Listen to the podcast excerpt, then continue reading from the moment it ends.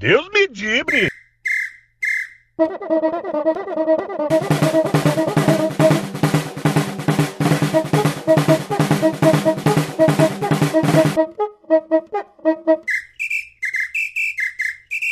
Deus me dibre! Bom dia, boa tarde, boa noite para você que nos ouve. Chegamos com mais um Dibricast, é, o primeiro de 2020. Tentamos fazer uma gravação na última, no último sábado e, e deu pau. Mas hoje a gente conseguiu voltar, estamos tranquilo. Vamos gravar o programa aqui certinho. Vamos conversar sobre Cruzeiro hoje. É, infelizmente aconteceu o que a gente já vinha alertando que poderia acontecer. É, o Cruzeiro foi rebaixado à segunda divisão. Nesse meio tempo, desde então, muita coisa aconteceu. É, um time inteiro se desfez, mudanças políticas, administrativas, troca de técnico. E hoje a gente aqui, aproveitando essa quarentena para ficar em casa, para trazer de novo esse bate-papo comigo, Genta, comigo, Iron, para a gente conversar sobre o Cruzeiro, para a gente poder falar sobre, enfim, o que, que a gente pode esperar de um ano que pode até não ter futebol mais, né? Mas que vale a pena ser debatido, porque a gente tem que falar muito sobre o campo, muito sobre os bastidores, muito sobre política, e nada melhor do que um bom podcast para você aí que está em casa, que está curtindo a quarentena sem nada para fazer. Pode botar o celular, pode começar a escutar aí, ir arrumar casa e brincar com seus filhos, enfim. Nós estamos aí e eu já começo dando as boas-vindas ao meu amigo Rodrigo Genta. Fala comigo, Múmia, como é que você está? De mau humor. É... Brincando, tô não. É, bom, e aí, pessoal, beleza? Voltamos aí com o nosso podcast. É, falar aí, né? Anderson chegou, Adilson que caiu, é, igual o Pox falou aí, avisamos, caiu e deu a tragédia toda. Nada próximo do que nós estamos vivendo atualmente, mas é difícil. E é um futuro incerto, né? A gente não sabe o que vai acontecer aí nos próximos passos, né? Como o Stefano falou, não sabe nem se vai ter futebol esse ano. Eu acho que não vai, mas vamos discutir sobre. Fica em casa, galera. Fica em casa para os efeitos do coronavírus aí passar rápido, que vai ser é, brabo. Não dá, não dá para brincar, não. Vamos, vamos levar a sério o coronavírus aí. Sair de casa só para buscar o essencial, de preferência uma pessoa só lavem as mãos, não deixem de lavar as mãos. Lavar as mãos é tão ou até mais eficiente do que o álcool em gel, então não precisa de ficar nessa ânsia de ficar comprando é. álcool em gel. Pode ficar tranquilo, fique em casa, obedeça às recomendações do, do, do, Ministério da Saúde e da OMS. É, não é brincadeira, é uma, é uma pandemia forte que está acontecendo, a gente está vivendo um momento inédito. Mas vamos falar de futebol. Deixa eu dar as boas-vindas aqui ao meu amigo Iron Luiz. Como vai, Iron? Iron, acho que você tá mutado. Aí. Fala galera, é, bom dia, boa tarde ou boa noite aí, dependendo da hora que vocês estiverem ouvindo. Pois é, né? Vocês já fizeram uma introdução aí bem sucinta e precisa a respeito do momento do Cruzeiro. Vamos discutir aí os desdobramentos né, do, do rebaixamento, a montagem do elenco, a troca já de treinador, né? Depois do Adilson não ter conseguido dar sequência no, no projeto de reconstrução. A gente teve alguns problemas que nós vamos discutir aqui no, no episódio e passar também pela, pela política do clube, que infelizmente ainda se faz presente. Eu diria que é um, é um instrumento que está trazendo certa dúvida e certas incertezas né, para o futuro do Cruzeiro. Então vamos abordar um pouco de cada, cada um desses assuntos aí. Vamos sim. É... Eu já vou começar então. É, vamos ver se a gente consegue dividir nossa conversa aqui por alguns tópicos. E eu já quero começar primeiro no campo. Eu quero ir direto é, no que a gente estava vendo, saída do Adilson, chegada do Enderson agora, o Osimar, que era o diretor de futebol que veio, né, para tentar reconstruir, também saiu, chegou, subiram o Drubski, né, que tinham sido trazido para a base, agora o Drubski, é, Ricardo Drubski é o diretor de futebol geral, é a pessoa ali que vai comandar essa reconstrução junto com o Enderson. E eu acho que não existe ninguém melhor aqui nessa conversa para falar sobre o que esperar tanto do Drubski quanto do Enderson do que o Genta, que quando trabalhou no Cruzeiro trabalhou diretamente com esses dois profissionais, né? Tanto viu Copa São Paulo, viu o Campeonato Brasileiro, viu títulos e tudo mais. Então, Genta, eu vou deixar você livre para você comentar sobre o Drubski, o que, que a torcida pode esperar do trabalho do Drubski como diretor e o que, que a torcida pode esperar do Enderson, é a postura dele, o controle dele, se ele é mesmo esse cara mandão e brigão que o pessoal já começou a pintar ele aí, se ele é linha dura ou se ele é maleável, enfim, tá com você a bola, gente. Bom, O Drubski. É, em 2007 eu fui, né, entrei no Cruzeiro, né? Fui para a base, e, mas eu já conheci o Drubski desde 2005. Eu fazia algumas coisas com ele. 2006, a categoria de base do Cruzeiro estava uma zorra, zorra total, muita bagunça, é, sem comando, jogador fazendo o que queria. Ele era treinador do Júnior do Cruzeiro, sabe? E teve um, um, até um fato engraçado pra caramba na época, que o jogador tem alguns costumes, né? Tipo o Pai Nosso na hora de subir pro campo. E o, era um jogo, eu não lembro, não sei se era final do Mineiro, não lembro o que, que era, o, o Ricardo era treinador, treino estava tão desordenado, a bagunça estava tão grande, jogadores sempre queriam que ele até proibiu o Pai Nosso. Falou, ó, oh, esse time aqui, ninguém quer saber de nada, vai rezar nada, acho que o Cruzeiro até perdeu. No outro ano ele foi para diretor do, do Cruzeiro, diretor das categorias de base do Cruzeiro, gente, e fez um puta de um trabalho lá na base. É, 2007 foi o ano que o Cruzeiro na base ganhou a primeira Copa São Paulo, no final do ano ganhou a, a, o Campeonato Brasileiro lá em Porto Alegre. Mas o mais importante foi que ele, ele fez um trabalho lá dentro e colocou profissionais super capacitados para suas funções, né? E lá estava Eduardo Simba, Eduardo Pimenta, é, Gerson, é, que é o Claudio Omir Hatz, que é era supervisor de juvenil, está lá até hoje. O Pimenta, campeão olímpico, Eduardo Simba está lá no profissional, o Gerson está aí trabalhando com futebol. Então ele colocou pessoas capacitadas no administrativo para deixar enxuto e tal, trabalhou com 150 atletas.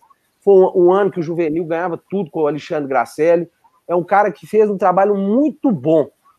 Tão bom que, como prêmio, o Zezé Perrella, para colocar o parça dele, Dimas Fonseca, tirou o Ricardo Drubs, que ele é à frente do, do, do, do comando da base, levou para o profissional e colocou o parça Dimas Fonseca, e a base virou uma zorra. Virou uma zorra, mas aí é outro assunto. Ah, vamos falar do Enderson. Enderson Moreira. Trabalhei com ele. É um cara assim, putz, gente boa pra caramba. Tem até um fato engraçado. Pra vocês verem, ah, é linha dura? É. Eu ia, da Copa São Paulo 2008, eu fui com ele e eu ia para os jogos, gravar o jogo do Cruzeiro e levava um gravador de DVD para gravar os jogos dos possíveis adversários. Fui trabalhar, né? Fui gravar o jogo, ia ter jogo do Cruzeiro, fui né, filmar e programei errado o gravador de DVD, gravou novela. Esse homem me deu uma dura lá, no rapaz, você não tem noção. A responsabilidade do cara é um negócio assim. Ele ficou muito puto comigo, eu fiquei tão doido que eu arrumei, consegui arrumar com o pessoal lá o jogo e tal, para ele acalmar. É, o Anderson, o, outro fato para mostrar como ele, é, ele é um cara sério. O Jonatas tinha subido para profissional, sei lá o que aconteceu, ele voltou para a base, e jogador, quando só o profissional volta para a base, eles ficam pistola da vida. Copa São Paulo levou o Jonatas, ele, primeiro minuto de jogo, acho que foi até na estreia da Copa São Paulo, ele deu uma paulada no cara, foi expulso. Gente, o homem ficou louco. O Anderson ficou louco. No, é, ele, ele prima muito pelo profissionalismo, pela responsabilidade, pelo compromisso. Técnico, como treinador, os times dele, que é, o Júnior do Cruzeiro, então, na época lá, é, alguns times que ele sempre jogava assim, tinha um meio de criação, era o Luiz Fernando, volante muito de marcação que era o Carlos Magno, banqueiro, pitbull mesmo, pegador. E o Fábio Craco, que era, era volante, tipo estilo Robinho. Técnico, sabia jogar, distribuir e, e, tinha a função também de marcar, né? Atacante enfiado na área, tinha o Joab, ou então o Jonatas, e o Vinícius, que ficava ali na frente, correndo para um lado, para o outro, na, na, direita, na esquerda, né? É um, ele exige muito dos laterais. Na época, o lateral era o Anderson, né? O, o Marimba, que estourou e depois sumiu. É, então, ele, ele, ele e tinha um é, Afonso, chegou até aí para o profissional também. Muito bom lateral, teve alguns problemas físicos, não, não, não vingou. É, então, é, é, isso. É um treinador que joga, é para frente, né? É linha dura, é, hierarquia tem que respeitar. E vem aí com o Luiz Fernando Flores, conhecido do torcedor, que é o, o auxiliar técnico dele. O Enzo, que é cara que briga, bate, o Luiz Fernando, que já é boleirão, ajuda ali nesse meio de campo, sabe? Além do conhecimento que o Luiz Fernando tem de campo. Eu, eu tô, gostei né, da vinda do Anderson, é um cara, é, igual eu falo, muito sério, muito profissional, conhece muito de futebol. Eu acho que vai dar certo, e principalmente que esse momento. E, e uma, o mais importante, né? Trabalha com base. É um cara que veio da base, né? Ele sabe trabalhar esses jogadores. Que é o grande, eu acho que assim vai ser o diferencial. É um cara que sabe. E tem a parceria ali com o Drubski de muitos anos. Eles são amigos. O, o, quem colocou o Anderson no mundo da bola, né? Foi o, o Ricardo Drubski. Então tem já uma amizade, um sabe como é que o outro trabalha e tal, então acho que já é um passo importante. Agora é torcer para que deixe, deixar esses caras trabalhar, né? Porque é, tomou uma decisão, respeito, conversa ele com o caso, tem que passar por oito do conselho gestor. Faz um trabalho administrativo muito bacana, mas no futebol ainda tá. Vai, eu acredito que agora acertou. É, então nós vamos ter que ver isso aí direitinho, porque é, tão importante quanto o entrosamento nas quadras é o entrosamento fora, né? A gente precisa de, de gente capacitada, gente que seja capaz de, de, enfim, de trabalhar em cima disso. E, e eu acho que o momento é melhor impossível, né? A gente tem um time formado por, por jovens da base, a gente tem um time com jogadores experientes e junta tudo isso para o Enderson que vinha de uma boa temporada, né? O Enderson estava invicto no Ceará essa temporada, é, para você ver como foi importante essa troca. Ele largou um trabalho praticamente consolidado lá para assumir o Cruzeiro nessa zona, que sim, o Cruzeiro ainda vive zona, claro que não comparado é, ao que foi no final do ano passado, no começo desse ano, né? Já existe pelo menos um time, existe uma. dá para visualizar alguma melhora. Claro, sempre lembrando que nosso nível é a Série B, as nossas competições são Série B. Mas, o Iron, você chegou a, até a escrever para o Deus Me Dibre, né, um texto sobre é, a forma como o Anderson joga, a forma como o Anderson é, gosta de que seus times ataquem, que seus times defendam, enfim. Você foi muito bem naquele texto. E o que, que dá para esperar desse Anderson de hoje? O Anderson que já, né, já saiu do Cruzeiro há muitos anos, rodou o Brasil e estava nessa boa, nessa boa fase no Ceará. Acho que o principal que dá para a gente esperar dele é entregar um time, um Cruzeiro mais organizado, com a gente conseguindo identificar né, cada função dos jogadores em campo, o que eles estão fazendo, um sistema tático muito bem definido. E acima de tudo, a gente recebe um treinador que está acostumado com a Série B, um treinador que já venceu a competição em duas oportunidades. Ele venceu com o Goiás em 2012, é, naquele time que teve o Ricardo Goulart, que teve o Egídio, que depois foram importantes no bicampeonato do Cruzeiro, né, na sequência, 2013 2014. Depois ele ganhou uma Série B com o América, fazendo também um trabalho muito contundente, porque naquele ano, em 2017, havia ali o Internacional e o Ceará com orçamentos superiores, e ele conseguiu ganhar a competição com 52% é, de margem de vitória. Ele teve 20, 20 vitórias em 38 partidas, perdeu apenas 5 vezes, teve um aproveitamento ali de 64%. É, montou um time muito coeso, um time que marcava pelo menos um gol por jogo, mas que sofria menos de um gol por jogo, então sofreu ali 25 gols, que dá uma média de 0,6, marcou 46 gols uma média de 1,2, mesclando também base e, e, profissional. Ali teve jogadores no América que surgiram, como o Messias, o próprio Zé Ricardo, jogadores, o Mateuzinho, que surgiu ali também. Então, esse trabalho de base que vocês citaram aí no início, fica evidente dos trabalhos que ele fez também, é, agregando jovens e, e, também jogadores mais experientes. No Cruzeiro ele vai encontrar um time com muitos jogadores jovens, né, muitos da base ali que, que vem jogando no, no profissional, mas também existe ali uma, uma estrutura que dá para ser montada, uma espinha dorsal de atletas experientes que eu julgo que serão muito importantes no trabalho do Enzo. É, os, time, os times dele ali jogam no 4-2-3-1, então ele exige bastante apoio dos laterais, tanto na esquerda quanto na direita. No, no Ceará, o Samuel Xavier pela direita tinha uma liberdade muito grande para atacar, seja por dentro, e aí trocava com, com o ponta, ele ia por dentro, o ponta dava amplitude, ou ele atacando por fora, chegando na linha de fundo, com o ponta entrando um pouco mais para dentro da área, geralmente é o Leandro Carvalho que jogava do lado dele. E na esquerda também ele exigia bastante disso, as ultrapassagens do Bruno Pacheco, junto ali com o Fernando Sobral, às vezes o próprio, o próprio Matheus, Matheus Pereira também jogando ele exige muito do, do meia de ligação para fazer ali a temporização, encostar nos volantes, pisar na área. Então, é, ora era o Bachola, ou era o Vina, né, que jogou no, no, rival ali no ano passado. E na frente ele sempre procura ter um atacante que, que tenha uma, alguma mobilidade, que não seja apenas aquele centroavantão paradão, né? No Ceará tem o Sobis e algumas vezes também ele pode usar o Bergson por ali. Ele utilizou algumas vezes também é, o próprio Matheus um pouco mais adiantado, ou o próprio Leandro Carvalho também. Então no Cruzeiro ele vai ter essa, essa oportunidade. Ele vai ter o Marcelo Moreno, ele vai ter ali, eventualmente, se ele quiser dar uma oportunidade, ele vai ter o Popó, ele vai ter o Thiago, que, está entrando muito bem no time, né? Pelos lados, eu acredito que ele vai explorar bastante a velocidade do Angulo, a, tec, a técnica do Maurício ali pela direita para fazer essa dobradinha com o lateral, que aí entra a parte que eu quero ver, é, que são as laterais do Cruzeiro, porque como o Anderson exige muito disso, a gente sabe que na esquerda a gente está com uma indefinição, né? Tanto o João Lucas, é, que não, não tem intimidade com a bola, ele é inimigo da bola na realidade, né? zero afinidade, e o Rafael Santos, que é muito jovem. E na, e na direita a gente tem o Edilson, que é mais experiente, que né, gosta de um cartão, né? E, e, acaba ficando de fora muitas vezes, e o reserva dele é o Valdir, que na minha opinião não deveria ter subido, porque está muito, muito cru ainda pro, profissional. E o Anderson exige também bastante dos volantes. Ele gosta de ter um volante mais marcador, que briga mesmo, assim, mas que tem qualidade na saída de bola. Então, ali no Ceará, ele tinha o Fabinho, ele tinha o Charles, que era um volante que defendia e atacava muito bem, chegando na área para tentar finalizar, e, e, ele exige muito. O próprio Ricardinho também fazia isso. E aqui no Cruzeiro ele vai encontrar o Jadson, ele vai encontrar o Cabral, o Jean, o Adriano também, que são volantes com algum potencial. Então, o que eu espero é isso. É um Cruzeiro organizado, com um esquema de jogo muito bem definido, 4-2-3-1 atacando, quase sempre um 4-4-2 muito, muito compacto ali na hora de defender, verticalidade com a bola, ele não é daquele técnico que gosta de que o time fica tocando de um lado para o outro ali de forma improdutiva.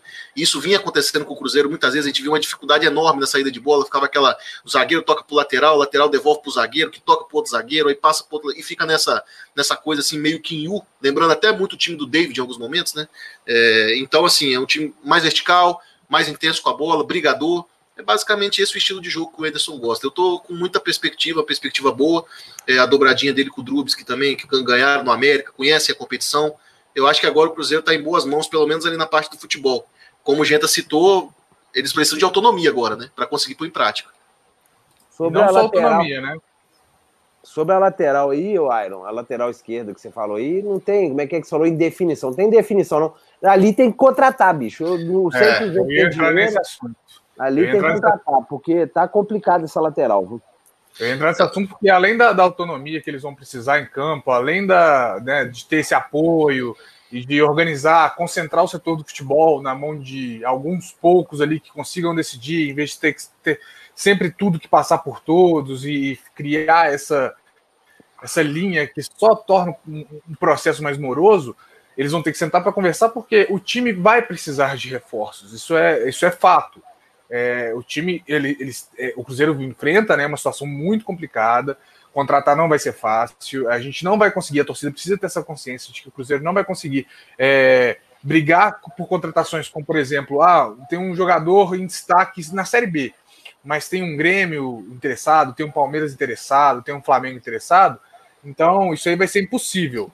É, é, é surreal acreditar que, que a galera não não entendeu ainda a situação do Cruzeiro, né? A galera não entendeu que a gente vai precisar de ter, além da paciência, que era um mantra desse ano, precisar de ter noção do patamar que a gente está para brigar até por contratações. É igual muita gente pedindo Diogo Barbosa, né? Não tem como, é, né? Tem é como. é inviável. É um cara que, beleza, ele é terceiro reserva no Palmeiras, mas ele tem um salário que foge da realidade do Cruzeiro, ele tem mercado na própria Série A, então, assim, é muito complicado. É, o que a gente viu, por exemplo, com o Marcelo Moreno foi algo fora da curva. A torcida não pode pegar isso como, como a regra, porque isso foi totalmente exceção, e é a exceção que confirma a regra. Então é hora de, por exemplo, aproveitar essa parada infeliz, claro, ninguém queria que o futebol tivesse parado, a situação é triste, mas aproveitar essa parada, por exemplo, para olhar os campeonatos estaduais, é, o que, que vinha sendo feito, nos, principalmente no Paulista, né, que é um celeiro muito grande de bons jogadores para a Série B, então eu acho que assim, é, o Anderson, para mim, ele e o Drubsky também, eles têm essa capacidade de analisar já o elenco que eles têm em mão, ver onde estão as falhas, igual vocês estavam falando aí, das laterais, as duas laterais, e buscar nesses outros campeonatos é, jogadores que possam ajudar numa competição que é extremamente desgastante, que é a Série B. É. é... Ô, Stefano, mas agora, é, agora olha, olha que angu de caroço, né? Tem tudo isso aí tem, tem que ser feito se tivesse o campeonato em andamento, né? Se tivesse aí é. o jogo. Agora, agora como é que faz? Né? A, a, indefinição, gente, não é só no futebol, não, é na vida nossa, né? A gente não sabe o que, que vai acontecer com a gente, né? É, ainda mais, eu, eu vi uma entrevista de um presidente, até mudando um pouco de assunto, eu vi uma entrevista do presidente do Bahia, que hoje é um clube que, de respeito, né?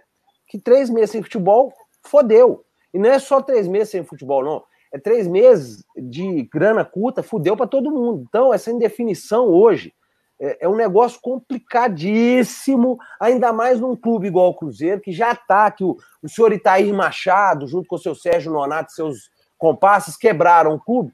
E, e veio essa situação agora que é um risco do Cruzeiro entrar de novo numa espiral e não sair tão cedo, né? Porque não vai ter dinheiro. É, né? é uma coisa que, que vai precisar ser muito bem discutida, muito bem discutida e muito bem vista, né? Porque é, o tempo vai passar, a tendência é que vamos colocar um cenário positivo aqui que não aconteça futebol nos pelo menos os próximos dois meses.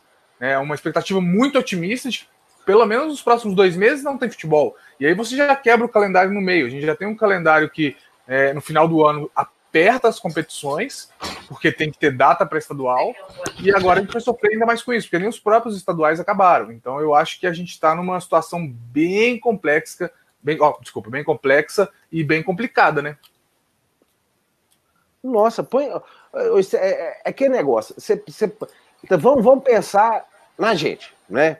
Eu não sei o que, que eu vou fazer. Eu não sei se você tá. Eu, eu igual eu, eu ri demais de, um, de, uma piada que você mandou no nosso grupo, que eu tô tranquilo, né, Stefano? Eu tenho é. dinheiro guardado até para quarta-feira. Se eu morrer quarta-feira, eu tô sossegado. né? Minha vida financeira tá resolvida. Graças à organização que eu tive aqui, até quinta-feira eu sobrevivo. Pois é, depois disso, fudeu. Agora imagina os clubes com salários malucos, né? Eu tô falando assim no geral, né? O Cruzeiro hoje tá fudido. Sim, sim, sim. Então o Cruzeiro não entra nesse salário fudido porque o povo não tá nem recebendo. É, você pega aí os clubes, salários. Imagina o Flamengo, com aqueles salários mais malucos que estão pagando lá, até o, o rival, nosso vizinho aqui. Cara, como é que, como é que vai, como é que vai viver? Como é que não, como é que vai, o que, que vai ser depois disso? Igual você falou, é um cenário mais otimista pra caralho de dois meses voltar a ter futebol. pra caralho, hein? Otimista pra não é muito otimista. Dois meses de grana curta. Não vai ter público nos estádios. Hoje eu já arrependi de ter feito. É, é lógico que é uma brincadeira, mas esse sócio construção vai fazer falta. Sabe? É, gente, isso é, uma, é um cenário muito sério. É, que nós vamos viver. É um negócio muito sério. Então, o primordial agora é acabou a briga política. Não tem que ter eleição no Cruzeiro, tem que ter nada. Né? Mesmo porque não dá para juntar essa velharada que faz parte aí do, do Conselho do Cruzeiro, juntar num lugar para votar, que vai morrer todo mundo de coronavírus. Então tem que ficar todo mundo quieto em casa. Deixar para pensar esse negócio, mas muito depois. Né? Depois, esqueça esse trem agora. Até porque vai brigar pelo quê agora, né? O que, que vai é, disputar agora? Nada, não tem o que disputar, não tem como contratar. O Anderson vai reunir lá com a, com a direção, vai falar do que, que ele precisa, aí vai ter que estudar se vai ter como fazer, né? Porque, gente, imagina só. Vamos para o cenário do Cruzeiro. Quebrado, um clube quebrado, foi roubado até assim, né? É, roeiro, até o Tutano, né? E tá aí. E essa turma vai estar tá todo mundo fudido nessa fase do coronavírus. Esses filhos da puta não estão, não. Porque estão com o rabo cheio de dinheiro, né? Mas é, o Cruzeiro, nessa situação que tá, não vai entrar dinheiro. Não vai entrar dinheiro agora de renda de porra nenhuma, né? Como é que vai fazer? Como é que o clube vai sobreviver? Então, é, briga complicado. política agora é um tiro no ouvido. Briga política agora. É, é coisa para ficar preocupado de encerrar as atividades no Cruzeiro Esporte Clube. Esse pessoal vai ter que entender agora que se não sossegar o facho, se ficar essa guerrinha de vaidade, esse, vai o, o Cruzeiro corre o risco de deixar realmente de existir. Porque, gente, a situação é muito séria. Não tem. É a situação de, de, pequenas empresas, né? É o que é o comércio do bairro e tal. O Cruzeiro hoje já não é mais aquele clube que tem é, a capacidade, que, não, que tem o caixa. Né, Você não tem reserva, a verdade é essa. A gente não tem é, reserva. Então, então fica complicado mesmo. É um cenário para o Cruzeiro muito mais complicado do que vinha sendo. É, do que vai ser, no caso, para os outros clubes. E só para só a título de informação, um adendo, a gente está gravando esse podcast na segunda, dia 23 de março, é, às 5 horas da tarde, e até então é, eu tentei contato com o presidente do Cruzeiro interino, né, o, o doutor José, José Dalai Rocha, é, justamente para perguntar sobre essa questão da eleição. Porque, assim, o cenário é de que, claro, não dá para antecipar a eleição mais, a gente não pode ter eleições presidenciais é, e presenciais, né, no caso. É, para a data estipulada, maio, também não vai ter. É, podem ficar tranquilos, gente. É, não vai, não vai. A gente vai estar. Tá, maio vai ser, se tudo der certo, né, de acordo com os especialistas que estão trabalhando em cima dessa questão das pandemias e tal, analisando os números dos outros países, maio a gente vai estar tá descendo a ladeira da infecção, mas ainda assim a gente vai estar tá com o sistema de saúde ainda um pouco complicado. Então vai ser muito. É, é, tipo, é improvável que aconteça essas eleições em maio também presenciais. E eu tentei contato com o presidente e ainda não consegui retorno, justamente para perguntar se existe alguma chance dessas eleições não acontecerem, se elas podem acontecer é, só até o final do ano, é, só ter a eleição do final do ano, no caso, né, de outubro, ou se até a eleição de outubro corre riscos de não acontecer, e se existe alguma possibilidade de fazer essas eleições eletrônicas, digitais, porque se eu não me engano, o Bahia, que a gente já até citou como exemplo aqui, ele adota esse método de votação eletrônica. Então, existe, deve existir algum software, deve existir alguma forma de fazer isso de forma transparente, segura, claro, né? Porque também não pode virar a casa da mãe Joana. E até então eu não tive ainda o resposta, não tive ainda é, consegui contato ainda com o presidente da LAI. Mas tendo isso, pode ter certeza que eu solto uma matéria lá no Deus Me Dibre e vocês vão ficar sabendo. Só antes da gente continuar nesse assunto, deixa eu mandar um abraço aqui para Priscila, a Priscila Pires aqui do Twitter. Ela, eu falei com ela, eu falei no Twitter que a gente estava gravando o Gibricast e ela mandou uma pergunta aqui perguntando qual o estilo de jogo do Ederson Moreira. Priscila, já foi respondido, o Iron falou aí alguns minutinhos atrás. Uma pergunta então, obrigado pela participação. Oi? Uma pergunta perguntando? É, uma pergunta perguntando. É, então vamos aproveitar que você abriu aí para as perguntas. O nobre Rapel Rocha, gente boa demais, gente boa demais, acompanha a gente aí no Deus Me Dibre, rivalizando no Twitter da gente. Ele falou: é, vocês acham que a CBF pode promover uma nova João Avelange para o ano que vem, devido a essa paralisação? Eu, eu acho João Avelange difícil. É, eu também acho muito difícil. É, tem um, uma série de interesses. Hoje, a verdade é que hoje ninguém sabe o que Exato. qualquer coisa que for. Acho que nem a CBF sabe o que fazer. É, o que for dito agora está falando é, sem saber, né? Sem conhecimento de causa. O, igual o Stefan falou, maio a curva pode estar tá, né, descendo. Se continuar a irresponsabilidade que está sendo aqui no Brasil, maio, a curva não vai ser mais uma curva, vai ser uma reta que vai estar tá chegando lá no céu.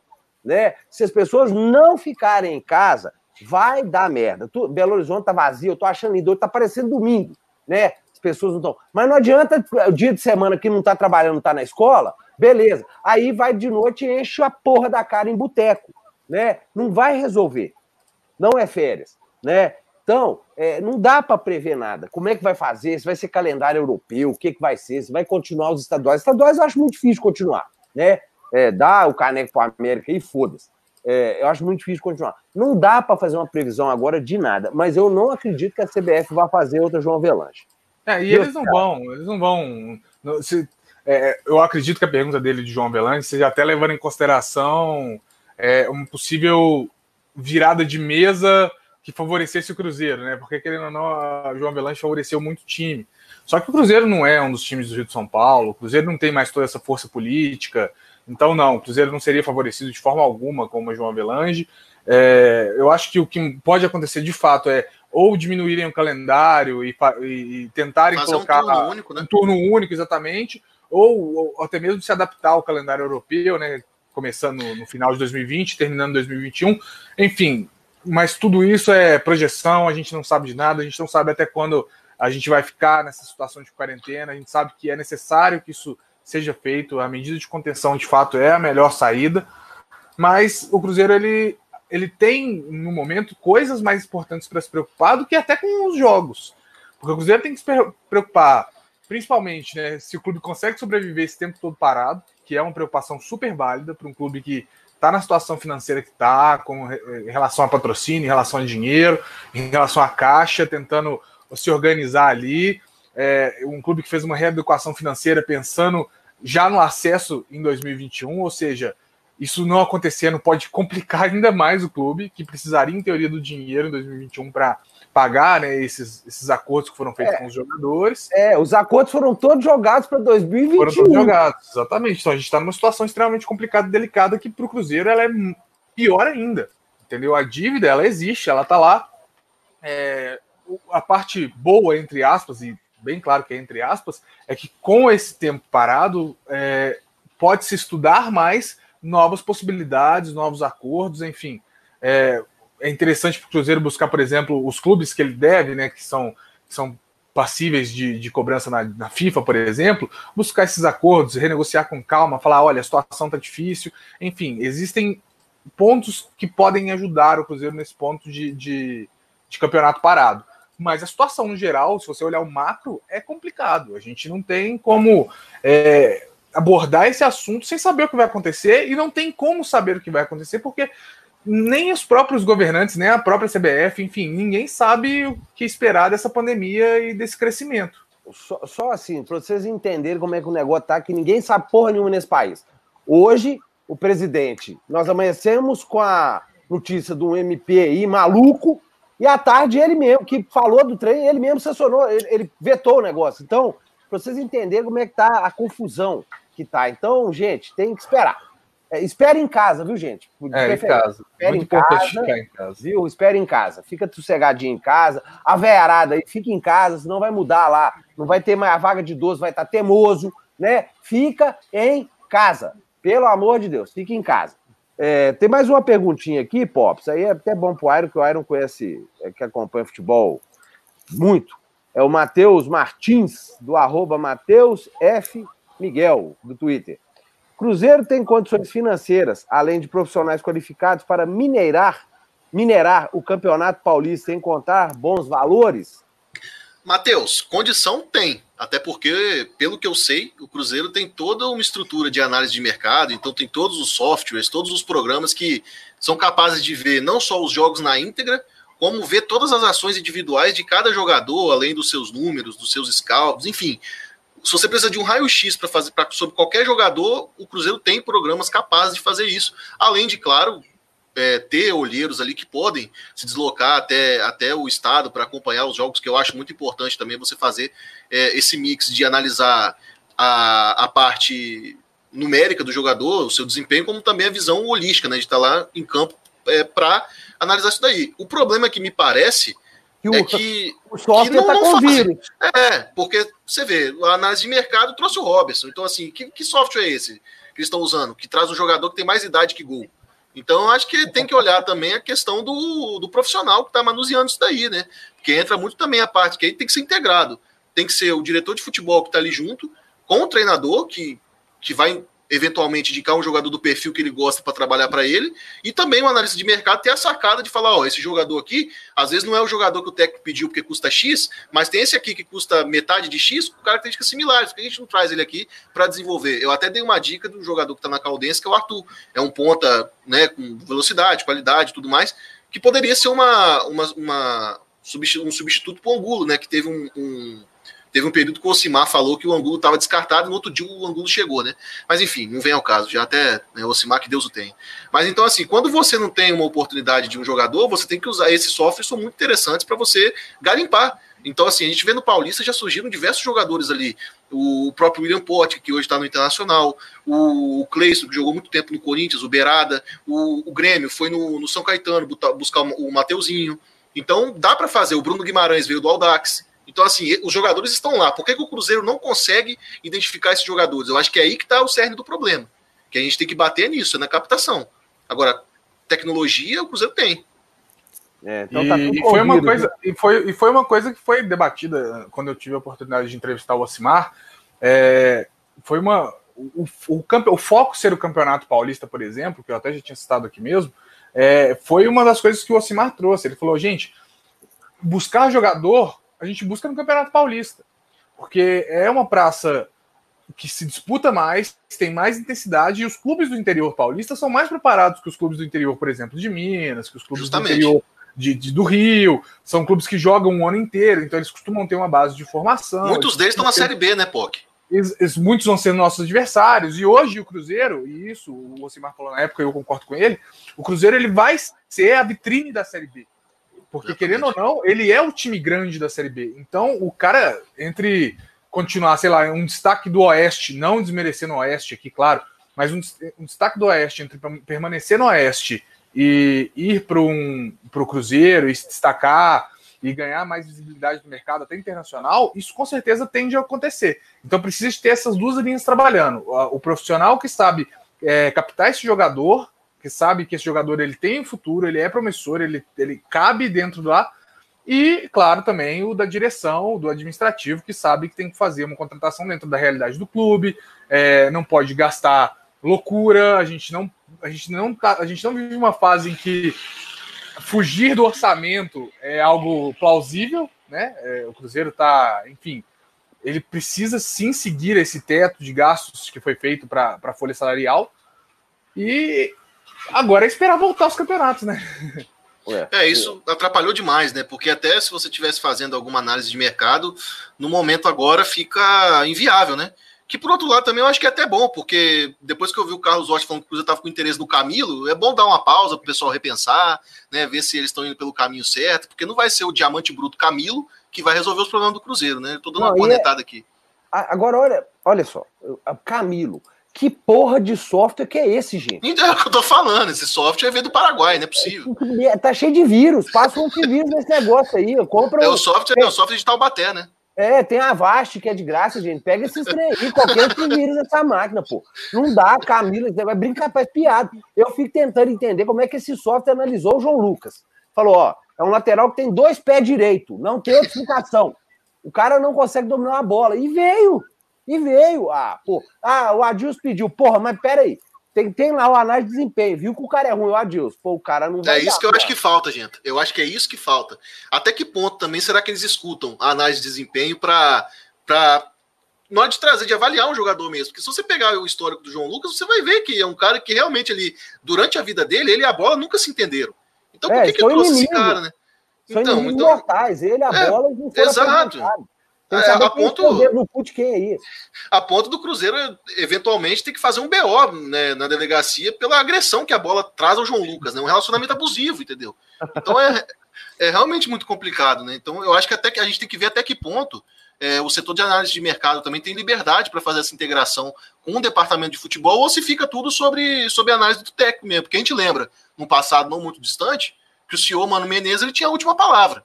Então ele não queria jogador jovem, ele queria só jogador pronto e só vinha os coroa, né? E depois a gente ficou com aquela herança maldita ali de jogadores tudo acima dos 30 anos sem mercado, né? Então tem que ver também até que ponto o setor de análise de desempenho tem é, autonomia para poder vetar ou, ou, recomendar um jogador com perfil diferente. Coroa. É, é. Bom, o Cruzeiro, então, a gente sabe que tem muito a resolver. É, tá num caminho estava né, até então, até as paralisações, estava num caminho legal, que foi trazer o Anderson, é, confiar no trabalho do Drubs, que isso é importante, isso vai trazer, pelo menos para o campo, um pouco mais de, de paz, um pouco mais de, de tempo para as coisas serem feitas do jeito que a gente espera que aconteça, né? Um time um pouco mais padrão, um time um pouco mais de tática, um time mais organizado, que valorize os seus jovens da base. É, Agora, o Cruzeiro tem outra grande empreitada, que é resolver os seus problemas políticos, porque se tem uma coisa das besteiras todas que o Adilson disse quando foi demitido, mas tem uma coisa que não tem como não concordar, é que o Cruzeiro precisa de um presidente, então o Cruzeiro precisa sim resolver a sua situação política. Claro que a gente não precisa de ter essas eleições agora, e como a gente já disse, pelo amor de Deus, não é hora de aglomeração, não é hora de briga, é hora da gente estar tá todo mundo sentado, quietinho em casa, conversando, aproveitando a família, enfim, vamos ter um pouco mais de, de coerência nessas horas. Isso é um apelo, inclusive, para os dois candidatos, tanto para o Emílio quanto para o Sérgio, que são duas chapas legítimas.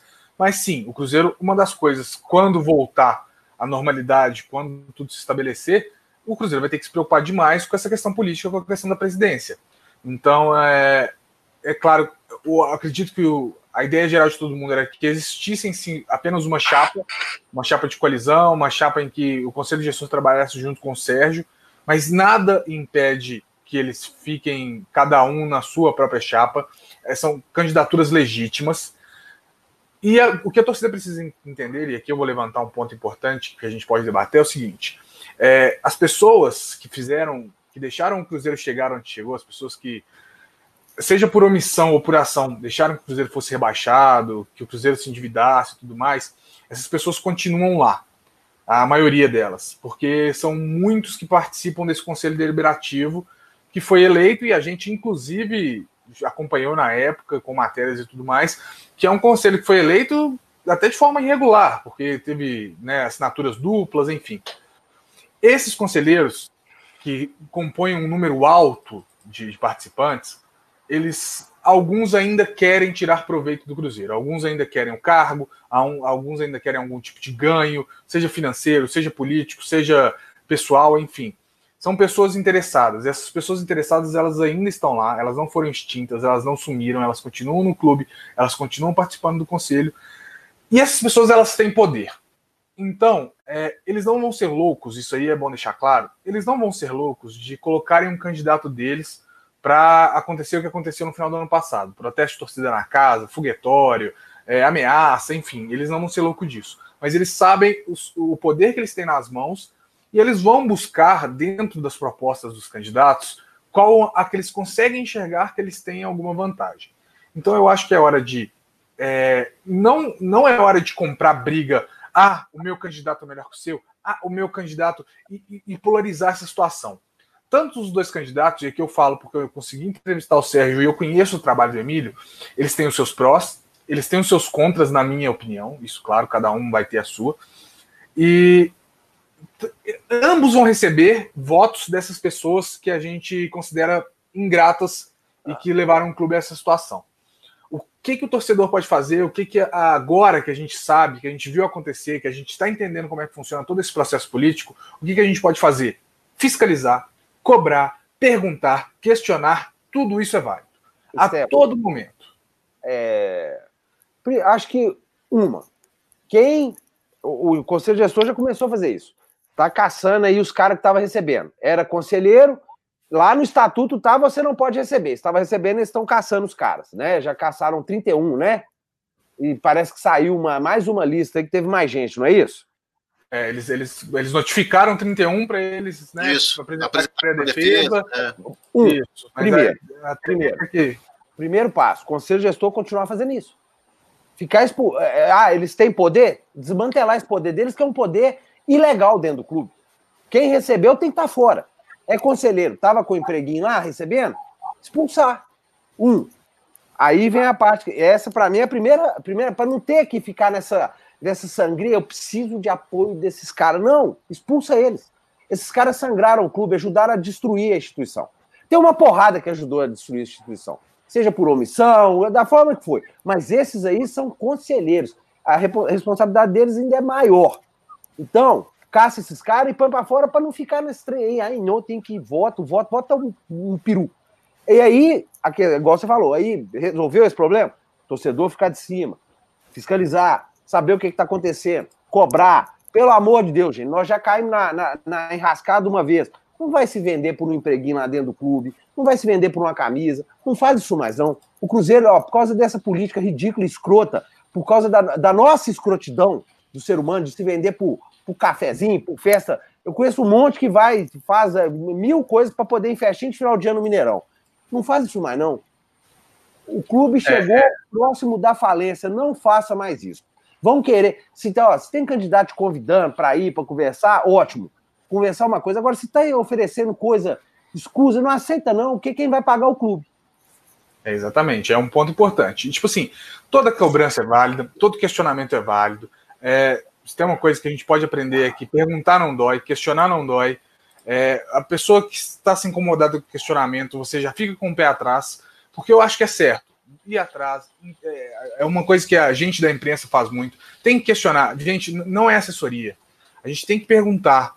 É, eu Stefano aqui falando. Eu acho que o trabalho que o Conselho Gestor está fazendo é sim muito bom, mas eu não vou abrir mão de questionar o que eu não concordo, o que eu acho errado. Por exemplo, como eu fiz quando eles se sentaram com ah, os irmãos Perrelas, tanto Zezé quanto Alvimar, para conversar sobre, é, sobre as eleições, sobre tal. Eu acho errado, acho que o momento foi errado, acho que a conversa não deveria existir, acho que no momento de reconstrução e de buscar credibilidade, você sentar publicamente com duas pessoas que participaram, né, pelo menos no caso do Zezé, o Alvimar eu não posso falar, mas no caso do Zezé, que participou diretamente do que aconteceu, é, tanto no começo por omissão, quanto depois ativamente, ele estava lá, é, eu acho que isso é ruim. Eu não gosto disso. E eu sei que, por exemplo, o Sérgio, ele tem um apoio do, do Zezé Perrella, mas ter o bom senso de não se sentar e não conversar e não expor e tudo mais, entendeu? O próprio Sérgio, na entrevista que ele fez pra gente, vocês podem conferir lá no Deus Me Dibre, ele critica o Zezé. Ele fala das escolhas erradas, que ele não concordou. Inclusive, ele se sentiu traído pelo Zezé, pelo cancelar aquela votação né, do dia 21, que ia ter ano passado. Enfim, é, questionar é justo, é legal. Entendam isso e ajudem a gente nesse ponto. A sempre cobrar, a sempre estar de olho, a qualquer situação errada, ir lá perguntar e cobrar o porquê, a transparência que a gente tanto quer é isso. A gente não quer uma transparência que mostre quantos números sócios, a gente quer isso também. A gente quer uma transparência que mostre como é que está sendo conduzido as coisas, para onde esse dinheiro está indo, quem está fazendo o quê, o que, que essa pessoa está fazendo dentro do clube, por que, que ela entrou lá na sede, o que está sendo conversado. É isso que a gente quer, é isso que a gente entende por transparência. Então, vou deixar o Iron aqui para falar dessa situação política e a gente já vai para as considerações finais. Iron, tá contigo agora. Consideração final, se eu quiser. Vai, eu acho, eu acho que a torcida precisa ter em mente que você ser crítico você estar fiscalizando o clube não é estar jogando contra o mesmo, até porque é o seu dinheiro que está lá, é a sua paixão que faz o clube ser o que ele é hoje. Então a gente está sofrendo muito atualmente por uma omissão e uma confusão de que se hoje você vai estar apoiando o seu clube incondicionalmente, independentemente dos dirigentes que estiverem lá. O clube, acima de tudo, é feito por pessoas. Então, se pessoas ruins assumirem o Cruzeiro, ele vai para o buraco, não tem jeito. O Cruzeiro não é uma instituição cósmica que vai ser salva por um milagre, porque é o Cruzeiro, porque tem 9 milhões de torcedores. Se você colocar um irresponsável no Cruzeiro e der a caneta para ele, vai acontecer o que o Itaí fez vai destruir o clube. O clube escapou de fechar porque teve aí pessoas que se dispuseram a ir lá tentar desfazer a bomba que foi feita, a terra arrasada que foi deixada. Então, acho que a principal lição que a torcida do Cruzeiro tem que, tem que aprender é não achar que todo mundo que aparece, é lógico, é, é, importante diferenciar os oportunistas de quem realmente está tentando fazer um trabalho para mostrar o que está certo e o que está errado. Mas o que a torcida tem que entender é que não adianta ficar, ficar com raiva do transmissor da mensagem, e sim buscar entender os fatos que, que fizeram com que a gente apresentasse aquela situação. Porque às vezes nem tudo é sensacionalismo, nem tudo é estar jogando contra. Esse argumento de estar jogando contra, olha o que, olha o que fez com o Cruzeiro. Então, assim, eu acho que a torcida tem que aprender a ser um pouco mais crítica, não condenar as pessoas que eventualmente é, critiquem alguma decisão, porque ninguém está certo 100% do tempo. Então, assim, é, ser, mais, ser mais presente na vida política do clube, procurar entender o processo, eu sei que é difícil, porque é, a gente se confunde algumas vezes. Ah, o, o Perrela apoiava o Sérgio, mas depois o Perrela estava junto com o Wagner. Então a, a política do, do, Cruzeiro é uma coxa de retalhos. Mas a gente tem que estar sempre ativo, estar tá sempre prestativo, prestando atenção no que está acontecendo com o clube. Isso é o mais importante e confiar nas mídias que, que tentam fazer um trabalho sério. Né? Nós, do, do Deus Medível, estamos sempre com esse compromisso de ouvir os dois lados, de apresentar os fatos como eles são, sem tentar distorcer. A gente quer mostrar a verdade para quem acompanha a gente. E basicamente é isso. A gente quer, igual vocês, até porque somos torcedores, a gente quer o bem do clube. A gente quer um Cruzeiro democrático, um Cruzeiro transparente, um Cruzeiro profissional, um Cruzeiro que finalmente pare de andar para trás e, e comece a vislumbrar um futuro. Porque a gente vai precisar de mais dessa reconstrução, uma reconstrução ética, uma reconstrução moral também. O Cruzeiro precisa disso. E é basicamente isso que eu tenho para dizer. É, a imagem do clube foi, foi completamente devastada, né? Quer completar alguma coisa, Genta? É, isso Deus me livre em desistir. É, é... Não, vai existir sim, vai existir sim. Ó, então, 47 minutos, já deu um tempo bom aqui. Vamos para as nossas considerações finais.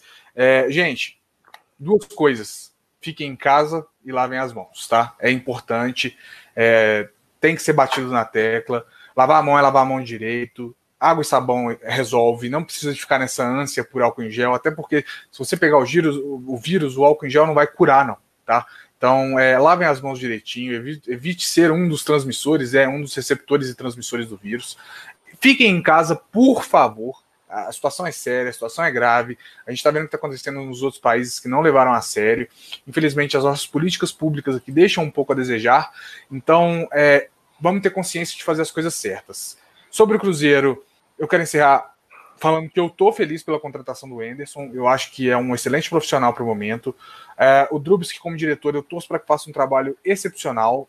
Assim que as coisas se normalizarem, já está compromissado que nós vamos entrevistar tanto o Anderson quanto o Drubsky. O Genta vai, vai fazer esse meio de campo para a gente, então fiquem ligados. Continuem acessando Deus Medibre, a gente precisa muito do acesso de vocês, a gente precisa muito a gente está fazendo, soltando uma matéria, claro que o futebol parado a gente não consegue fazer muita coisa, mas a gente continua assim. É, vamos trazer mais podcasts ao longo do, da semana, ao longo do mês, enfim, quanto for necessário a gente vai gravar. Vou continuar tentando contato com o Dalai para trazer com vocês as informações sobre esse processo político, como é que vai ser feito caso seja realmente impossibilitado né, de fazer essa reunião tão cedo, a maio, abril, que seja.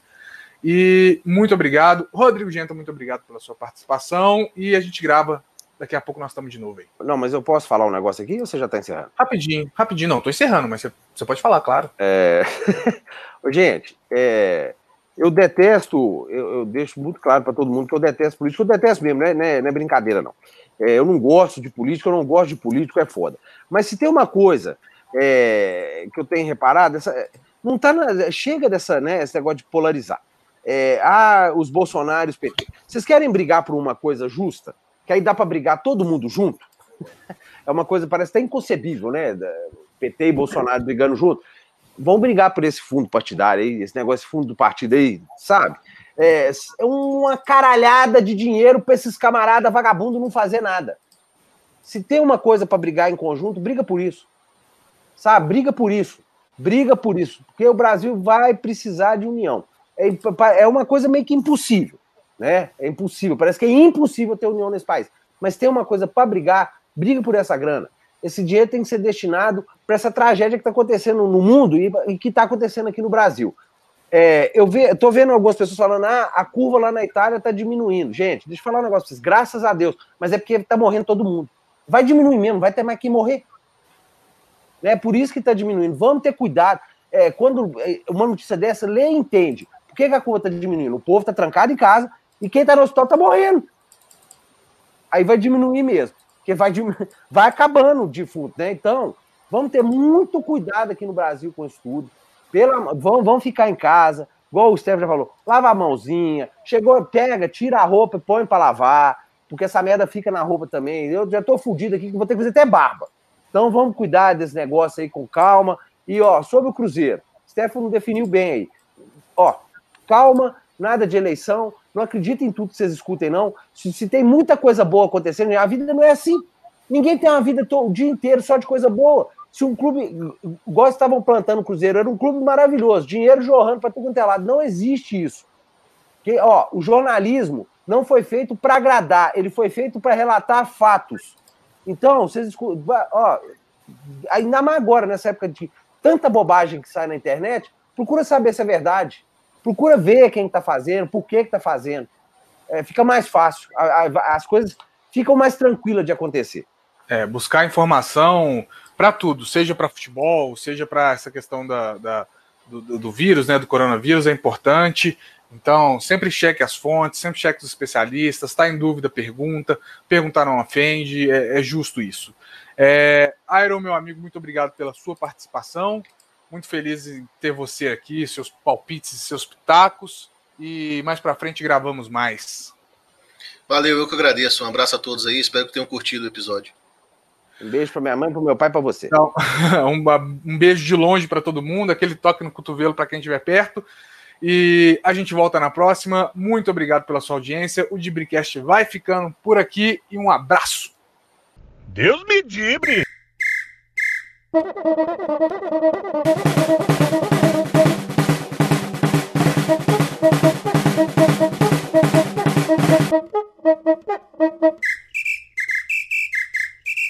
Deus me livre!